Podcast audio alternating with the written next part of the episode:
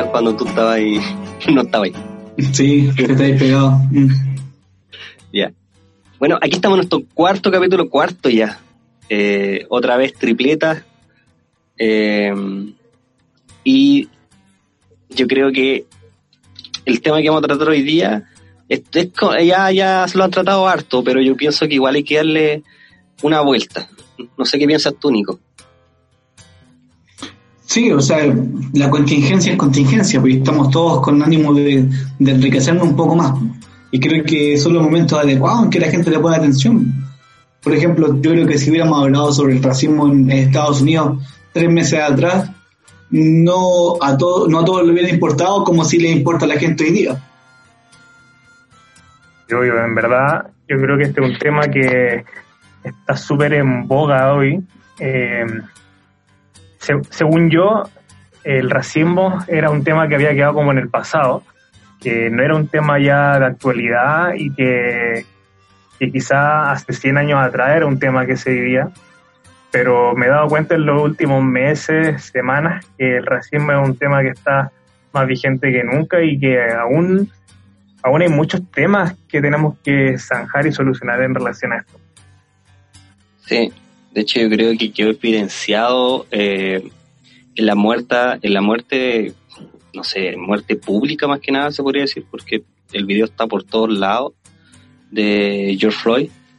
Si lo dije bien, si lo dije mal. Sí. Eh, yo creo que está, porque en realidad, si no sé, si, si hubiera existido antiguamente un linchamiento público, yo creo que sería algo así tenemos a alguien que pide por simplemente respirar. Y tenemos muchas personas viendo que no sé yo no sé qué, mentalidad tiene Estados Unidos pero no sé si yo me hubiera quedado ahí viendo la verdad. Aunque me hubiera ido preso después. No, yo creo que que igual impactante lo que pasó en el sentido de que, claro, había mucha gente mirando y pareciera que, nadie hizo nada, porque, porque el policía estaba ahí ahogando a Pink, Pink Floyd Nager, ¿cómo se llama? George. Pink Floyd. Sí, sí. The Wall, The Wall. The Wall. The Wall. na, na, na,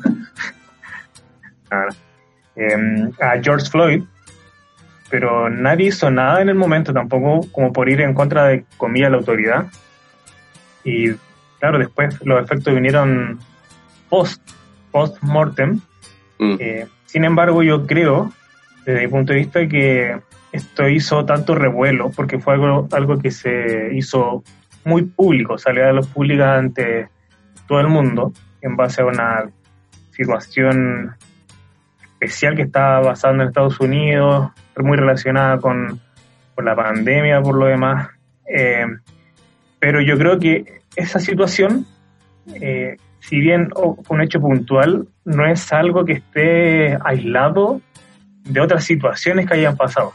Esa fue la situación que se viralizó, la situación que la grabaron, eh, que se mostró a todo el mundo. Sin embargo, ¿cuántas cosas ocurren no solamente en Estados Unidos, sino que aquí en nuestro mismo país. Eh, situaciones de racismo que podemos ver todos los días. Eh, hoy día nosotros en nuestro país cada vez más llegan más, más extranjeros, por ejemplo, y también ahí hay un tema de, de racismo un poco ligado a la xenofobia y otras cosas. Pero el caso de, Pink Floyd, George Floyd, de George Floyd, eh, es, un, es un caso que destapa, yo creo, la olla. No sé cómo lo ven ustedes.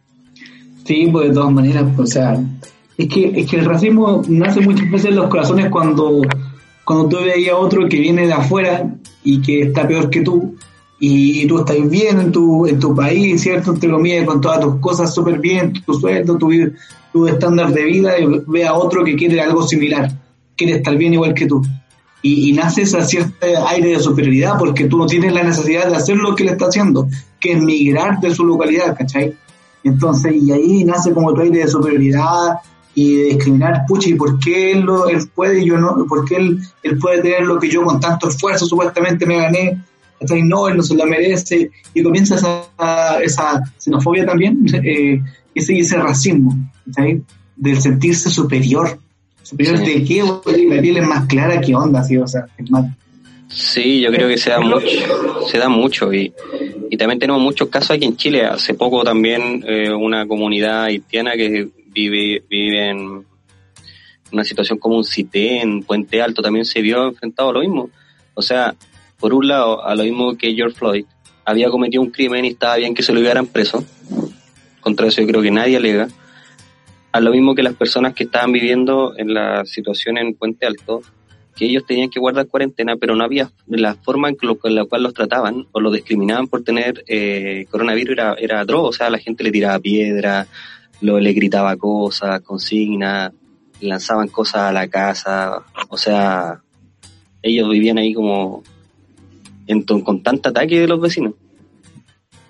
Ahora, a propósito de que tocaste el tema del coronavirus, eh, ¿cuál, ¿cuál será el fenómeno que se está dando? ¿Será racismo? ¿Será xenofobia? ¿O otra, otra terminología lo que se da de pronto eh, en relación a los contagiados de coronavirus? ¿Será que sea algún fenómeno así o simplemente eh, distanciamiento social o aislamiento? ¿Cómo lo ven ustedes? Simplemente un aislamiento. A mí eso es ignorancia nomás. De hecho, esa gente del CITE que cuenta el, que cuenta el Juan, que creo que fue en, en Quilicura, Quinta Normal, ¿no? No sé Puente dónde Alto, fue. Puente Alto fue... Ya. Bueno, el punto es que, el punto es que, que es pura ignorancia. O sea, ¿cómo, cómo se te ocurre ir a piedrar gente porque tiene una enfermedad si no es, o sea, la enfermedad que fuera no tenéis por qué ir a apedrearlo en realidad, que eh, es pasarse de patú, de revoluciones, y eh, es algo que cualquiera se lo puede contagiar, loco, o sea, no, no, mal, no, no, no creo que haya sido racismo puntualmente, en ese caso, tal, supongo yo, pero es que de hecho, de hecho, si te ponía a hacer frío, tendríamos que ser todos anti, anti gente de las Condes y Vitacura, porque allá comenzaron los brotes del coronavirus. Si no fuera porque ellos tienen la posibilidad de viajar a, Italia de vacaciones, ninguno de nosotros se hubiera contagiado. Porque, pero cachen, pero piensen en el egoísmo. O sea, eh, esa gente estuvo en cuarentena, pero igual sus trabajadores, sus nanas, los obreros tenían que ir a trabajar igual allá. Al final se contagiaron y el problema es el siguiente. Que la gente que vive en esos lados generalmente tiene buena situación económica, puede pagar un doctor y estar bien en un par de semanas en que, y la clínica lo va a atender de uno. Pero la gente que vive en Los Espejos, la gente que vive en Conchalí, en esos sectores no va a tener la misma posibilidad. Y ahí se vienen las aglomeraciones dentro de los hospitales. Y al final es triste, pero duele, y, y duele, pero, pero al final el que se muere, se muere por pobre, básicamente. Aunque obviamente hay excepciones, pero... Y ahí te das cuenta cómo viene ahora otra terminología que me, me tiene chato lo mismo en realidad, pero ahora encontramos al clasismo, ¿cachai? Lucha de clase. Y al final te, te, está lleno de ismos que te van condicionando la vida. O sea, yo creo que la gente vive en una constante separación. Constantemente se están separando unos de otros. Y con esto, como decíais, los ismos. Y, y que tenemos hoy en día en Chile, de por sí tenemos dos cosas, lo podemos llamar racismo, lo podemos llamar xenofobia, eh, que se ha dado mucho y yo creo que va a ser algo que va a estallar aún más después cuando volvamos a la, nuestra vida cotidiana y empiecen eh, un estudio que una, una amiga me comentaba que hizo un estudio sobre esto, el racismo y la xenofobia, y comentaban que el punto máximo que se da, porque los chilenos, o sea, aquí estamos hablando de Chile, eh, genera esto es por el, dicen, nos vienen a quitar el trabajo. El, si, la encuesta lo que más revela, el, el 60% de las personas piensa que es por eso, o sea, por eso lo odian, por eso odian a las personas de color, por eso odian a las personas que son de otro país, porque los vienen a robar su trabajo. No sé qué piensan ustedes de eso.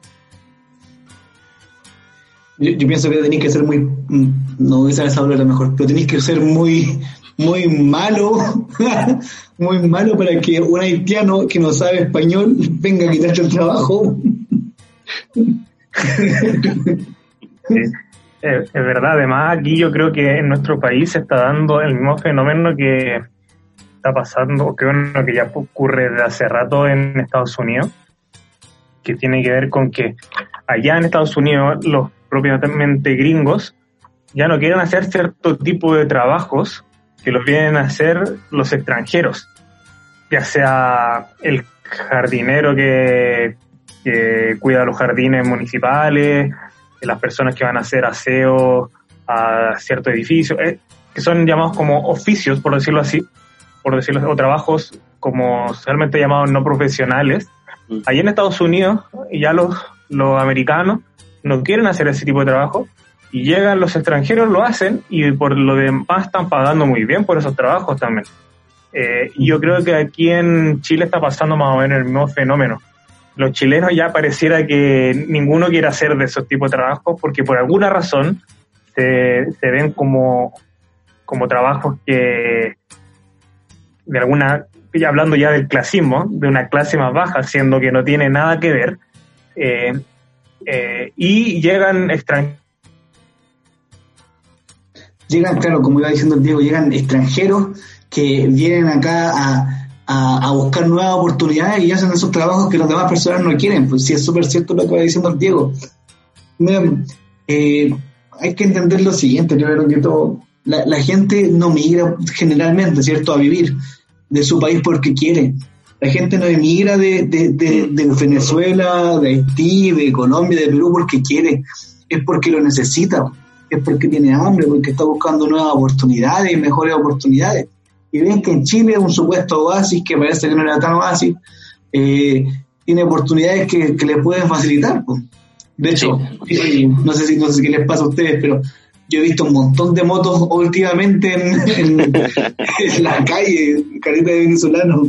Sí, no, y aparte, eh, o sea, los venezolanos tenemos el caso de que ellos están literalmente obligados, o sea, no, yo creo que la mayor población de venezolanos ya no está en Venezuela, yo creo que migraron hacia mm, a, distintos lados, ya están por todo, están repartidos por todos lados y tenemos aquí mucho, mucho aquí en Chile yo creo que igual eso choca un poco el, la cultura distinta, igual, en lo que en, en ese aspecto. Pero como... Claro, pues, no somos, no, somos un país acostumbrado a recibir gente de afuera. Si yo me acuerdo cuando era pequeño, ver una persona de, raza negra, una persona de, color, era, era, era el evento, ¿cachai? Era raro. Yo recuerdo que cuando era niño yo lo pensaba, yo creo que los chicos que nos están escuchando les debe pasar similar. Cuando niño uno no, no ver a una persona negra era era, oh, era como súper raro.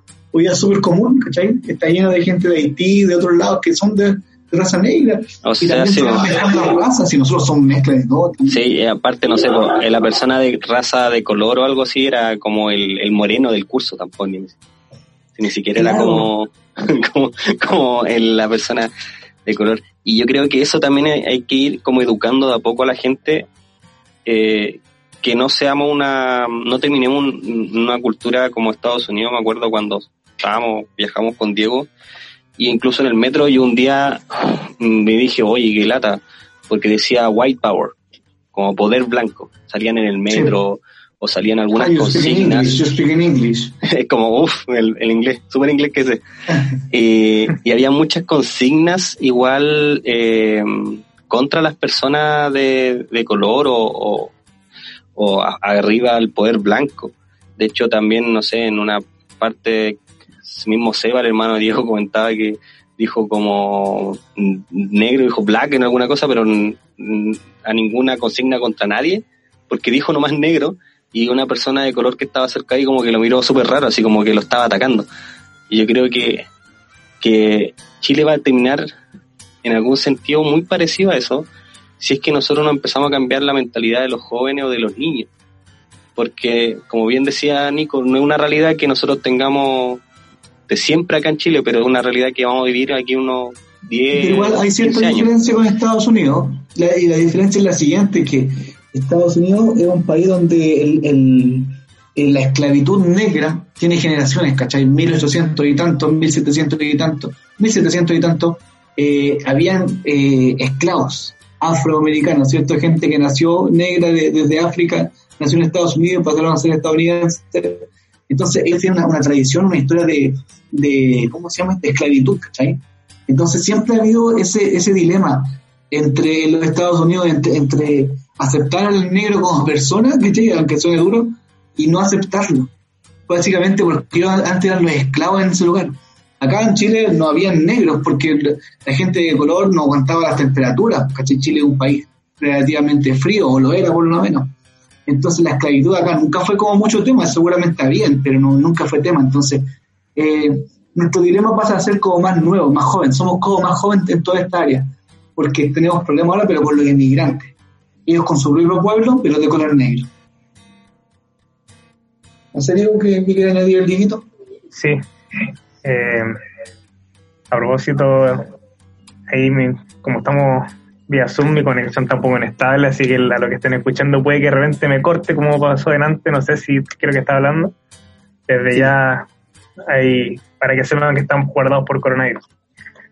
Eh, no, también yo quería comentar que, que se daba en un fenómeno social bastante interesante, que es la segregación racial. Eh, por ejemplo, Juanito recién estaba comentando de allá de, Estados Unidos, en Nueva York. Eh, cuando viajamos con Juanito hace algunos meses atrás allá en Nueva York, nos dimos cuenta de que hay barrios exclusivos, por ejemplo, de gente de color negro, como Brooklyn, que en su mayoría es negro, el Bronx. Que está con latinos eh, también. Y, que latino es como el otro negro de, Estados Unidos. claro, exactamente, como entre negro y latino, que para los gringos, por decirlo así, o los gringos caucásicos son más o menos parecidos, no hay mucha diferencia, y pasa el fenómeno de que se agrupan en, en clusters, eh, todos los negros en un lado, los latinos en otro, nosotros nos quedamos eh, viviendo en esos días en un sector donde había muchas personas de India, y se da esta segregación racial por ese mismo hecho de que pareciera que estar todos combinados eh, las distintas razas produce cierta incomodidad, porque uno te mira raro, el otro te mira feo, pero finalmente eh, uno dice, ¿por qué? ¿Por qué no puede existir un, mundo, y aquí saliéndonos de, Estados Unidos y, y, extrapolándolo a nuestra situación nacional o latinoamericana, ¿por qué tenemos que tener esa segregación entre que, por un lado, los de cierto país por otro lado los de otro país, eh, los de un color, y, pareciera que aún así los que son más blanquitos tienen cierta, comillas, superioridad sobre lo que somos, somos más morenitos, no sé. Eh, y se da un fenómeno súper feo, encuentro yo. No sé. Mm. No sé. Ya, ya veo a lo, que va. Yo creo porque, sí, no sé, pues lo llevamos a, a lo mismo que se vive en Nueva York. Yo creo que se va a, ver, se va a vivir muy aquí en Chile que no sé, allá tenían como el barrio italiano, el barrio chino, el, barrio indio. Y acá como que ya de a poco se han interiorizando hace algunos años, no sé, como decir, el, típico comentario, oye, vamos a la Plaza Arma, ¿a dónde? Pues si no es, Chile, no es chilena, así como la Plaza Arma no es... Sí, como esos típicos comentarios. O, o que, oye, no sé, hoy en día va a Independencia. Ah, no, ella está lleno de personas de haitianos, no sé. Que así como que ya la gente tiende a, aislarse y apartarse. ¿Por qué? ¿Por qué la gente tiene que apartarse? Como bien dice Diego, ¿por qué tenemos que apartarnos? Eh, ¿Por qué se están esos casos? O, sea, igual es algo natural, o sea, porque piénsalo, si tú te vas, no sé, a Estados Unidos, ponle tú, o te vas a otro país donde no hablan tu idioma, eh, va a buscar gente que, que comparta tus gustos también, pues va a buscar gente que comparta tus costumbres, que le guste la empanada sin pasa, que le guste, no sé, pues el, el pastel de choclo, gente que, que sepa que hablen el mismo idioma, ¿me entendí? No solamente la misma lengua, el mismo español, sino que el mismo idioma, que hablan chileno, por así decirlo. Mm. Entonces también la chileno, chileno. Claro, uno mismo se segrega, ¿cachai? Y eso, eso perjudica y beneficia también a la larga, perjudica porque a veces no te abres o no estás dispuesto a abrirte a la comunidad y a ser parte de lo otro y, también te, te, beneficia en el sentido de que puedes mantener tus costumbres o sientes tu... Es zona de confort, amigo, así básicamente eso. Estás buscando zona de confort y, y un barrio con toda la gente. Ahora, ahora la pregunta, la siguiente. Zona de confort. O, o que es natural apartarse. Pero en el cielo, nosotros pensando como cristianos, ¿Va a ser normal apartarse? ¿O nuestras iglesias se apartan también? ¿Se están creando iglesias únicas o, en la comunidad cristiana se están creando como iglesias de porque tiene que haber una iglesia de o no puede ser una iglesia como se supone que he visto muchos memes o muchas consignas hoy en día, como que no somos, er, no somos primos de Dios, somos todos hijos de Dios. Sí, sí, te, entiendo. Pero por eso te digo, nosotros tenemos una ventaja como, como religión y tal vez como adventistas me atrevo a decir que la iglesia adventista, si bien es súper multicultural, tiene, está en todo el mundo, tú cuando vas, eh, no sé, porque no sé si ustedes fueron a la iglesia en Estados Unidos, pero cuando vas a la iglesia en Brasil, yo cuando fui a Brasil, me sentía tan bien como ir a Chile, porque hablaban mi idioma. Cuando fui a la iglesia en Perú, en Cusco, eh, era genial porque los hermanos hablaban lo mismo que yo, iban el mismo día que yo a la iglesia, hablábamos el mismo idioma, el idioma adventista, por así decir. De hecho, de hecho, cuando estuvimos en Estados Unidos, yo creo que el lugar donde mejor nos sentimos fue en la iglesia. Los hermanos nos recibieron tan bien, nos dieron almuerzo los dos sábados que fuimos. Y ni siquiera era hispana. No, era una iglesia que hablaban todo inglés y, y nos sentimos muy bien, la verdad. Y se sintió que, independiente del lugar que fuéramos del mundo, éramos la misma familia. Entonces, eso es lo increíble de una iglesia. Eh, que las barreras raciales no importan, o al menos no deberían importar, porque aquí yo le hago la pregunta, eh, ¿será que realmente no importan las barreras raciales en la iglesia? Teóricamente, claro, eh, y, si lo vemos a nivel como global, claramente no importan. Pero si nos vamos al detalle, a la realidad de nuestra iglesia, ¿creen ustedes que se dará el mismo fenómeno o también viviremos un poco de el fenómeno de la xenofobia, de la segregación racial? Eh, Yo creo que va a depender mucho ahí de, tu vivencia personal, porque, disculpa Juan, porque, porque yo, si tú me preguntas a mí, yo me, me tocó trabajar, por ejemplo, el año 2016, no, 2015, con el pastor Jaque, trabajé en Independencia, Iglesia de la Paz. Loco, esa iglesia es peruana, esa iglesia es peruana. Habían, de hecho, entre los jóvenes había un chileno.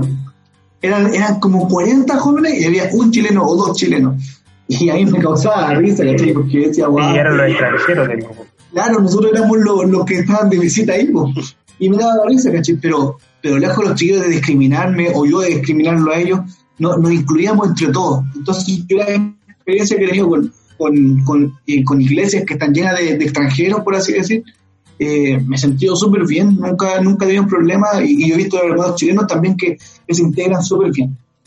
Sí, se da como una generalidad de que se trata bien, pero igual, como en todos lugares, yo creo que más de alguna vivido un caso y alguien que nos está escuchando, yo creo que también ha vivido un caso eh, especial o que se sintió de alguna manera ofendido.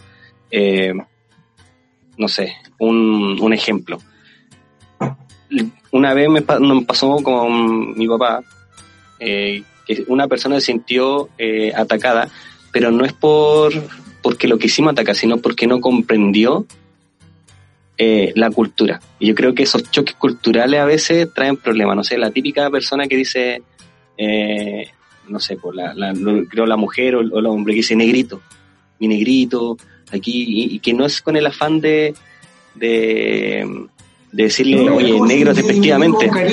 Sí, pero, y, ese diminutivo a persona le ha causado shock. O sea, hay personas que se han enojado de, de origen haitiano por, por, ese, por ese comentario, pero después obviamente uno lo tiene que conversar y hablarlo. O... Fíjense que eh, en Mateo 24, 31, la Biblia dice que el Señor va a enviar a sus ángeles con gran voz de, trompeta y juntar a sus escogidos de los cuatro vientos, desde un extremo del cielo hasta el otro. Entonces, algo que yo creo que tenemos que recordar es que en, el cielo, como recién estábamos hablando hace un rato atrás, vamos a ver personas de todas las culturas, de todas las naciones, de todos los colores, de todos los tamaños, de eh, una variedad cultural eh, o étnica, por decirlo así, tal que si hoy día a, a mí me molesta la variedad étnica, o la, una ciudad, una iglesia más cosmopolita, tengo que pensar que, que en el cielo va a ser literalmente así y mucho más. O sea, si no me gusta estar con hermanos de otra raza, otros colores, otros países, eh, o sea, probablemente no voy a poder estar en el cielo porque el cielo va a ser así. El cielo es un lugar donde no hay barreras raciales ni, ni étnicas. Sí, yo creo, y ahí yo creo que entra el mucho el hecho de que por qué la nación judía perdió un poco, digamos, el rumbo. Porque eh, yo creo que ahí lo puede profundizar un poco más Nico, pero a lo que yo entiendo es como que la nación judía se volvió tan eh, creyente de ellos mismos que pasó a, a, pensar que solo ellos serían salvos o que solo ellos tenían la verdad y que solo ellos eran los únicos escogidos y que eran los mejores, los high y que todos los demás, todas las demás naciones o cualquier persona que existiera que no fuera judío era basura. Que claro, pues, que ellos siempre han tenido la promesa de que el Salvador del mundo va a venir desde los judíos. Entonces, ya desde esa premisa, lo sienten, como se dice acá en Chile, el hoyo del queque, ¿no? Bajo esa premisa se sienten como, ah, yo soy, pero el elegido de Dios, y ustedes no, así como el hermano que regalan, es como el José, el hermano que da la túnica de color y los demás quedan mirando. Entonces, lo que sí no el problema de los judíos fue que no entendieron de que Dios abrió el mar, de que Dios mandó las plagas de Egipto, de que Dios les dio el maná, de que Dios les dio los diez mandamientos, de que Dios los, introdujo en Canaán, de que Dios botó las murallas de Jericó, por una intención, de que los demás pueblos se dieran cuenta que el Dios de los judíos era el Dios verdadero y que la única forma de ser salvo, por así decirlo, del pecado era aceptando al Dios de los judíos. Y la, la razón secundaria es mostrar que el pueblo de Israel es el pueblo de Dios, ¿cachai? Pero siempre bajo la intención de que los demás pueblos se volvieran a ellos y no ellos a los demás pueblos. ¿Me entienden? Dios hizo todas esas, todas esas proezas, esas grandes cosas que hizo eh, con la intención de que los demás creyeran en él. Y el pueblo judío, en vez de abrir la puerta, la cerró. Entonces, ese fue el problema, ese fue el drama, y por eso Jesús viene a hablar. De hecho, me gusta a mí, eh, bajo lo que estamos hablando, eh, lo que dice el apóstol Pablo. No recuerdo bien a quién se le dice en este momento en qué carta, pero él dice, ya no hay judío ni griego, ya no hay hombre ni mujer, mm. ya no hay chileno ni infierno. Somos todos... Gracias, amigo, gracias, gracias, pastor. somos, somos, todos, somos todos iguales en el cuerpo de Cristo, ¿me entiendes, no? Eh, ese es el punto, ese es el gran punto de que, que, tenemos que entender que si bien en el cielo ustedes no piensan que en el cielo como que se nos va a olvidar nuestra cultura, en el cielo nos va a gustar, no, en los chilenos nos va a quedar, nos va a seguir gustando el pastel de choclo, ¿me entienden? En el cielo a la gente de, de Brasil le va a seguir gustando la, la fe, la feijoa me parece que se llama, o, o lo, no, feijoa, ¿no? Feijoa. Va a seguir gustando, ¿me Sí, nosotros eh, tampoco es que Dios nos va a cambiar 100% en el sentido de, de nuestro pensamiento, de nuestra cultura, algo que va a tener que ir evolucionando solamente, porque, porque Dios viene a cambiarnos el carácter, sí. ¿Entienden? hay, un, hay, un, hay una parte bíblica que algunos dicen que Jesús era racista. ¿En qué sentido? Porque ellos se basan en Mateo 15, 22, 28. Para recordar y, y parafrasear lo que pasa aquí es cuando sale una mujer al encuentro gritando que le dice, eh, Señor hijo de David, ten compasión de mí, mi hija sufre terriblemente de esta, eh, esta endemoniada. Y, Jesús como que le dice, pero ¿por qué está gritando? ¿Por qué me pide ayuda a mí si yo solo ayudo a mi pueblo? O, o y como que le dice, dame la migaja aunque sea como ayudar a los perros, ¿cachai? Como que igual es como despectivo la Biblia lo que dice. Es ilícito darle el pan a los perrillos sino que quitarle el pan a los hijos de Israel, una cosa así. Sí. No sé qué piensan de ese, de ese texto. Está súper mal usado si lo quería usar para el racismo. O sea... Eh, partiría por eso. o sea, para, para, el que piensa así, ¿no? Eh, claro, ¿no? Sí. Recordemos que siempre Jesús cuando habla o dice algo o, o hace algo, es probando la fe de la persona. De hecho, Jesús, recordemos que ve los corazones. Y él sabía que si le decía eso a la mujer, ella va a entender. Y, y ¿sabéis qué es lo simpático de eso? Que los discípulos no entendieron. Porque cuando Jesús dice eso, los discípulos dijo, esa es mi maestro, echando a la gente para afuera, ese es el Señor, echa la patada nomás. Pero Jesús no estaba diciendo eso. Sí. Él, de, hecho, de hecho, Jesús a través de esas palabras quería enseñar a los discípulos de que no hay que ser racista, por así decir. porque Jesús le dice a la mujer eso y ella le responde, pero Señor, incluso los perrillos comen las migajas que caen al suelo. Y ahí como que ellos, ellos los discípulos se dan cuenta y dicen, uy, pero ¿cómo le responde así al maestro? El Señor la sana. Y el Señor sana le da, le da lo que ella quería. Y ese es el punto, ese es el punto. El Señor viene a romper paradigmas siempre, eso me gusta ese término. Jesús rompe los paradigmas. Sí, yo creo que ahí es el punto clave eh, de, ese, de, ese, de ese acto, porque al final Jesús como que dice, como que la sana, ¿cachai? Como que él venía como a decirle, a, a mostrar de alguna manera literalmente él venía a salvar a toda la humanidad que fuera de otra raza, que fuera de otro lado. Y de hecho tenemos, y de hecho no sé, pues después se profundiza más porque si seguimos estudiando la historia de, de, Jesús, más adelante él viviendo dentro de los mismos judíos, sanó a muchas personas que no eran judías, sanó a personas que, que no tenían nada que ver con su raza, se podría decir, con su, con su etnia, con su color, sino que Jesús simplemente resumió incluso los versículos, eh, los, los mandamientos en ama a tu prójimo como a ti mismo. O sea, ve y llama a las personas, no importa dónde sean, no importa dónde vengan, eh, somos todos hermanos, tenemos que, amarnos unos con otros y cuidarnos todos unos con otros también.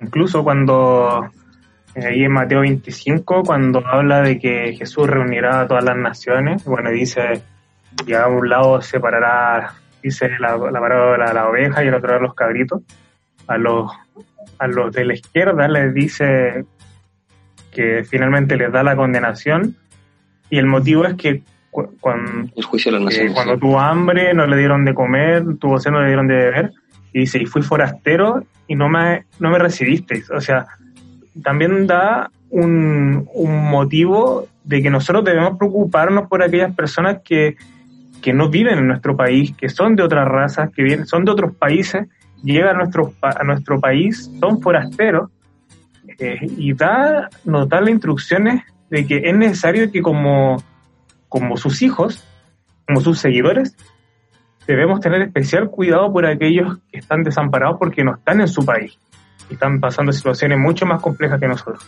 Yo tengo muchos amigos que son algunos eh, peruanos, otros venezolanos, eh, otros y así amigos colombianos.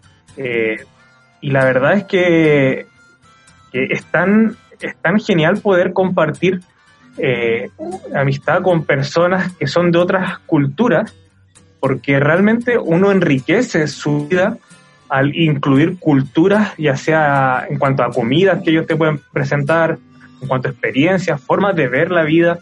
Eh, y yo creo que sí o sí nos aporta eh, el hecho de tener relaciones con con personas de, de otras razas o de otras nacionalidades y en ningún sentido nos mm, va en desmedro de nuestra de nuestra lo que quieran como quieren llamarlo nuestra dignidad o, como quieran llamarlo. Así que yo yo insto a aquellos que que alguna vez han rechazado ser amigos de alguna persona de otro país de otra cultura los insto a poder hacerlo porque en realidad aporta demasiado Mm. Aquí les traigo otra pregunta igual. Porque ya tenemos como claro que, que, que no deberíamos ser racistas ni nada por el estilo. Pero el racismo o el ser el doble estándar, lo llamaría yo. Porque con esto mismo de la muerte de George Floyd y lo que acoge a que lleguemos a hablar este tema, eh, hemos visto eh, mucha gente manifestándose en la calle, mucha gente saliendo a protestar, a decir, oye, no mate a personas, oye, todos somos iguales. Y ese doble estándar que se da a veces en, en un sentido súper, eh, no sé, no soy mujer ni nada por el estilo, pero no maten a, a personas de color, que decía. Las personas de color igual valen o había otras consignas como después, si podemos, podemos decir lo mismo que entonces si las personas de color valen, las mujeres también valen, los hombres también valen. Pero ¿qué pasa con los niños? ¿Qué pasa con los fetos? ¿Qué pasa con las personas, las vidas que se están creando?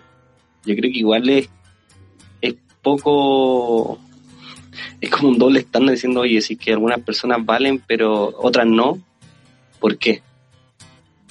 Es un tema complicado eso, yo creo que ya te están metiendo más en las patas de los caballos porque yo, yo lo encuentro re complicado ese tema. No me atrevo a, juzgar a nadie en realidad. No me atrevo a juzgar a la persona que aborta o a la que no, a la que decide tenerlo, sino que eh, un tema de acompañamiento. O sea, hay gente sí que tal vez va, va a luchar por una libertad de extrema, con la cual uno tal vez no estará de acuerdo, pero uf, es difícil, es difícil, es difícil. No, no por un tema de que uno no se quiera mojar el potito o no, ¿cachai? No que te, te lo pongo así. Para mí el aborto es un tema duro porque eh, hay casos de violaciones, por ejemplo. Ya, violaciones, en los cuales tú no podías obligar a una persona violada, a una niña, a una mujer, a que tenga un hijo que ella no, no quiso, ¿me entendió, no? Hay casos, hay otro tipo de casos que, que van a condicionar la vida de uno de los dos. Eh, entonces a mí se me hace difícil esos temas. Ya el aborto libre también tiene sus aristas complicadas. po. Entonces, por ejemplo, la pobreza. Tú ves que, que la- hay familias que tienen 6, 7 bocas que alimentar y es porque no se cuidaron nomás. po. ¿Y qué culpa tiene, tiene ese niño de vivir en esa casa? Entonces es súper complejo el tema. Y, y sí, sin duda alguna, en algunas personas hay doble estándar. Sí, obvio, y todos nosotros incluso en algún, en algún momento. Pero creo que eh, en, el, en el momento que están viviendo en Estados Unidos, la consigna es, ya, pues paremos el racismo, entendamos que somos, que somos un pueblo, que somos una nación y que tenemos que, que apoyarnos entre todos. O sea, igual sé que es un tema igual como que ampliarlo, es como para hablarlo un poco más a fondo. Pero la pregunta a lo que iba más que nada es como, ser racista es querer, eh, solo se lleva a las personas de color, solo se lleva a, una, a lo mismo, no sé, los homosexuales, como tampoco tienen por qué ser discriminados. Eh, o que alguien simplemente no pueda vivir porque otro no quiere que viva. ¿Cachai? Más que nada iba a eso. Porque igual es, es como un tema complejo, es como llevaría mucho más hablarlo, pero en el caso que simplemente se pierde el sentido de vida. Y también yo creo que pasan las guerras también, que se pierde también el sentido de la vida. Yo creo que a lo que, y en realidad lo que iba era como, cómo se ha perdido el sentido de la vida, de, del hecho de que las personas simplemente puedan vivir tranquilos, o sea, no, so- solo vivir. ¿no? Es que claro, eh, vivimos en un sistema súper, hay que súper cerdo, esa es la verdad. Porque, por ejemplo, y ahí encontré otro doble estándar más, pues ya que estamos hablando del doble estándar así brevemente, porque en realidad el tema del racismo, eh, decimos, ya, pues no, es que la vida y la vida, y después esos niños nacen y se van al cename. Y ya, pues, ¿qué pasó con la vida? Y ese niño que, que está en el cename más adelante, cuando más grande te cogotea, te asalta, te mata tu hijo. Y tú no te preocupaste de él cuando estaba vivo, cuando estaba, cuando estaba en el cename, ¿cachai? Y es un tema súper fuerte porque acá en Chile ese tema es, es presente y es muy de actualidad y incluso quizá en algún momento lo podemos tocar. Pero eh, el doble estándar está por todos lados y yo creo que nosotros de- debemos preocuparnos de la vida en general y apoyar a la gente y, y conocerla, porque cuando uno conoce a la persona y, y ve eh, lo que quiere hacer, sea abortar o sea tener el hijo, tiene que conocer el trasfondo bien. Eso, eso sobre ese tema. Diego, Oye, y ahora, ahora vamos a hacer nuestra... No, yo creo que ya, ya lo dijeron todo, ya. Creo que se ha dicho mucho, sí, sí. Decir más sería redundar. Yo creo que deberíamos pasar ya hacia nuestra sección de recomendaciones De vacío. De vacío, bien, bien. Aquí tenemos nuestra música característica saliendo de ella y nuestras recomendaciones correspondientes al día de hoy. Y, y yo les traigo una recomendación. Eh, no sé cómo lo van a obtener, pero tienen que leer este libro. Eh, con altura de mira, por favor. Se llama Admirable Forajido. De hecho, ahí mismo saqué como... Admirable forajido. Admirable Forajido. Eh, yo lo compré en una editorial que está en, en San Diego, una editorial pentecostal, si no me equivoco. Eh, es muy bueno el libro. Eh, trata temas de. que es cristocéntrico, trata de temas de, de Jesús. Eh, de hecho, en el mismo hecho de que hablábamos hace un poco de, de la, de la persona que le pide las migajas a, a Jesucristo, eh, también lo trata el libro, pero lo trata del hecho de que eh, como el simple hecho de que esté algo escrito eh, cambia la perspectiva. No es lo mismo que yo leer un WhatsApp a escuchar un WhatsApp. Porque, y de hecho, tal como el trasfondo de cómo era la personalidad de Jesús, cómo realmente lo que buscaba haciendo cada una de las cosas que hacía, cómo él era feliz, cómo él era amigable, cómo él era una persona que era muy amigo de su amigo. Da una parte que me encanta que es como la anécdota de que cuando conoce a los discípulos, los conoce en, en, el agua, cuando ellos estaban pescando. Sí. Ahí los llama. Y después cuando él muere, hace la misma escena. Y es como, es como el, el, libro profundiza ese hecho, que me gusta mucho porque es como de muy, muy amigo. Es como, oye, no me reconociste. Eh, hagamos la misma escena, voy a recrear la escena cuando nos conocimos para volver a verlo. Y como, eh, no sé, él, él se va imaginando en, el libro, imagina como libremente, como que se imaginó como que Pedro, imagínate, después se da cuenta que el mismo Jesús se baja de la barca, nada, busca, se ponen a conversar de su anécdota, de las cosas que vivieron, y eso como que personifica a Jesús eh, humanamente de cómo él era él en realidad, como, como una persona alegre, como una persona eh, que lamentablemente eh, nosotros como humanos hemos dañado. Es bueno. Admirable Forajido, de John Eldred. Es muy bueno. y de hecho está como audiolibro igual en YouTube, como él leyendo su libro, para los que le dé flojera. Bueno, esa está buena, ya para los que... ya para los que les da mucha bloquera está en YouTube, leído por él mismo. O puede, buscar, o puede buscar el resumen en el rincón del vago. Admirable Forajido, muy buen libro. Yo, Diego, yo también hoy día les quiero recomendar otro libro.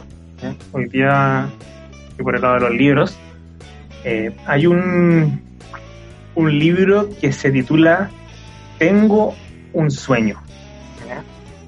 Y, y, esta es la biografía de un personaje que hoy día no lo, no lo tocamos, pero en la conversación, sin embargo, tuvo un rol crucial en todo el tema de la esclavitud y está muy relacionado con el tema racial. Es la biografía de Martin Luther King Jr. Oh. Bueno, yo creo que la mayoría lo conoce, pero Martin Luther King Jr. fue un pastor estadounidense de la iglesia bautista y que fue activista en relación al tema de los derechos eh, de los, especialmente de los negros. Eh, cuando existía todo este tema de la, de la esclavitud y relata el libro eh, cómo todas las cosas que él tuvo que, que pasar para poder finalmente llegar a cumplir este objetivo de que la esclavitud de los negros se aboliera y por lo demás él no llegó a ver completamente. Eh, eh, muchas veces se nos relata la historia de Martin Luther King como de una perspectiva bastante romántica, por decirlo así, de una perspectiva eh, como bonita, como diciendo la, buena labor que realizó, que por lo demás fue así. Pero, sin embargo, eh, no todo fue bonito para Martin Luther King. Él tuvo, tuvo que pasar por muchas, muchos padecimientos, muchos peligros por, por el hecho de estar defendiendo a, los negros y, poder abolir la esclavitud de aquellos tiempos. Y así como Moisés en los tiempos antiguos tuvo que pasar la de, comillas, la de Kiko y Caco, como decimos acá en, Chile, eh, y finalmente pasó tantas dificultades Moisés antes de, de, que el pueblo pudiera llegar a, a la tierra nueva, y finalmente no vio los resultados Moisés, sino que solamente los vio de lejos, supo que iban a llegar, pero no fue más. Algo así mismo le pasó a Martin Luther King Jr., eh, en el que él pasó una serie de vicisitudes y finalmente él no vio los resultados completos de su trabajo, sin embargo después otros pudieron seguir con, con ese legado que dejó Martin Luther King eh, y, otros siguieron luchando por los derechos humanos de, lo, de los negros y, y finalmente la esclavitud pudo ser abolida. Así que les recomiendo este libro, Tengo un sueño, eh, eh, una, una, de las tantas biografías de Martin Luther King, totalmente recomendada que en este contexto de, del, raci del racismo, del racismo. Vale, yo, yo, igual tengo una recomendación. Eh, creo que también es súper atingente con el tema que estamos hablando. Hay un documental de Jean Artus Bertrand, un francés. Eh, este es un documental que hizo el año 2015, se llama Human o Human, ¿sí? Mm, sí, lo Eh, escuchado. Este documental es, bueno, es uno de mis favoritos, de hecho. Yo se lo cuento a todos mis amigos. Y lo bueno es que, de hecho, tengo una amiga en especial con la cual le hemos comentado en algunos momentos. Es un documental que él se demoró en rodarlo dos años. Dos años, él- él- y es genial porque él va haciendo entrevistas a personas de diferentes países, de diferentes culturas y todo eso, eh, pero él, él no las trae, por, decir así, eh, por decirlo en su- a su contexto, sino que él viaja. Este, Él, vi- él viajó a Chile, viajó a Uganda, viajó a Asia, eh, viajó a diferentes lugares, más de 65 países. Entonces entrevistó a más de 2.000 personas y ellos mismos hablaban desde su contexto temas de guerra, que es, para ellos la guerra, la pobreza, el amor, la homofobia, no sé, el medio ambiente, diferentes, diferentes temáticas. De hecho participaron algunos famosos, no sé, pues, Bill Gates, eh, Cameron Díaz, José Mujica, presidente de Uruguay, y, y es genial, es genial este documental, está dividido en tres tomos, lo pueden encontrar en YouTube. Escribe Human, documental Human, y te va a aparecer al tiro, está subtitulado en español, así que espectacular. Es como para, tenemos de todos los ámbitos hoy.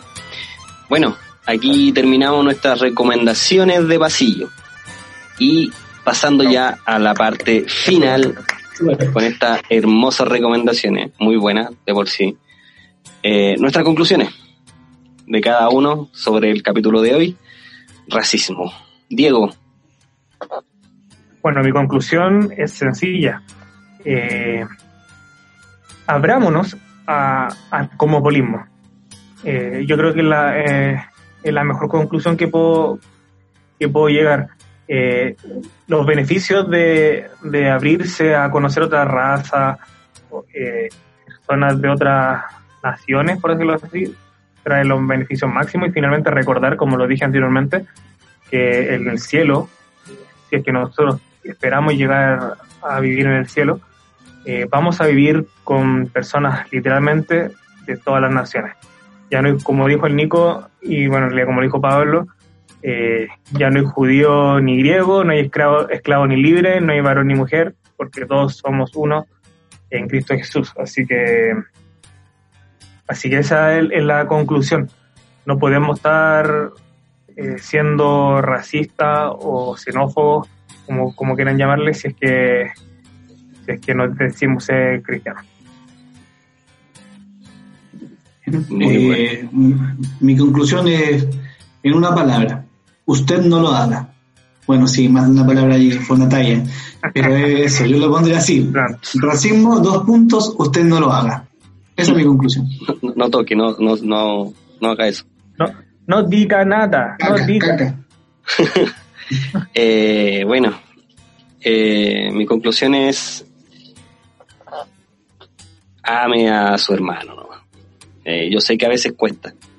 Yo sé que, y si a usted le cuesta más, lo que nos está escuchando nos cuesta, le cuesta quizá aceptar a una persona que sea distinta o, o le cuesta porque ha vivido, no sé, una persona de tal etnia o tal color le hizo algo malo a su familia y usted lo odia a todos por igual. Eh, no sé, eh, ore, medite, piense que al final todos somos distintos y, y por mucho que te dañe o te haga algo una persona, no puede trascender tu vida. Eh, y si usted es cristiano y no está escuchando, eh, piense que vamos a estar viviendo todo en el cielo. Y, y no va a haber ni nacionalidad, ni, ni credo espectacular, ni, ni nos va, no nos va a dividir nada, sino que vamos a vivir todo en un mismo lugar para estar con Cristo. Eh, eso, más que nada, recuerde que Buen tema el día de hoy nos saca más, buen tema. Sí, me gustó. De hecho, yo propondría incluso invitar para la otra a alguien y hacer una segunda parte. Tengo un amigo que, que es seco, Ramón Guelaver. Es racista. Es racista. eh, es nazi. no, profesor de hebreo, español. El loco es seco para hablar de este tipo de temas. Sí, yo creo que ahí vamos, vamos a, a tener un invitado quizás para la próxima. Eh, un gusto haber conversado con ustedes, chicos, este tema. Igual, chiquillos. Cuídense, nos vemos ahí la otra semana. Recuerden escuchar los otros capítulos que tenemos. Eh, Constructo Amoroso. Eh, no me acuerdo cómo. Vamos a dar el segundo y ahí le. le, le si quieres saber cuál es el otro, escúchenlo. Escúchenlo ahí porque ya ni me acuerdo cómo. Tampoco son tantos, así que aquí. Sí, sí, es poco. Ya, compártalo por favor y cuídense, que les vaya bien. Chao, chao. Chao, chao. chao. chao.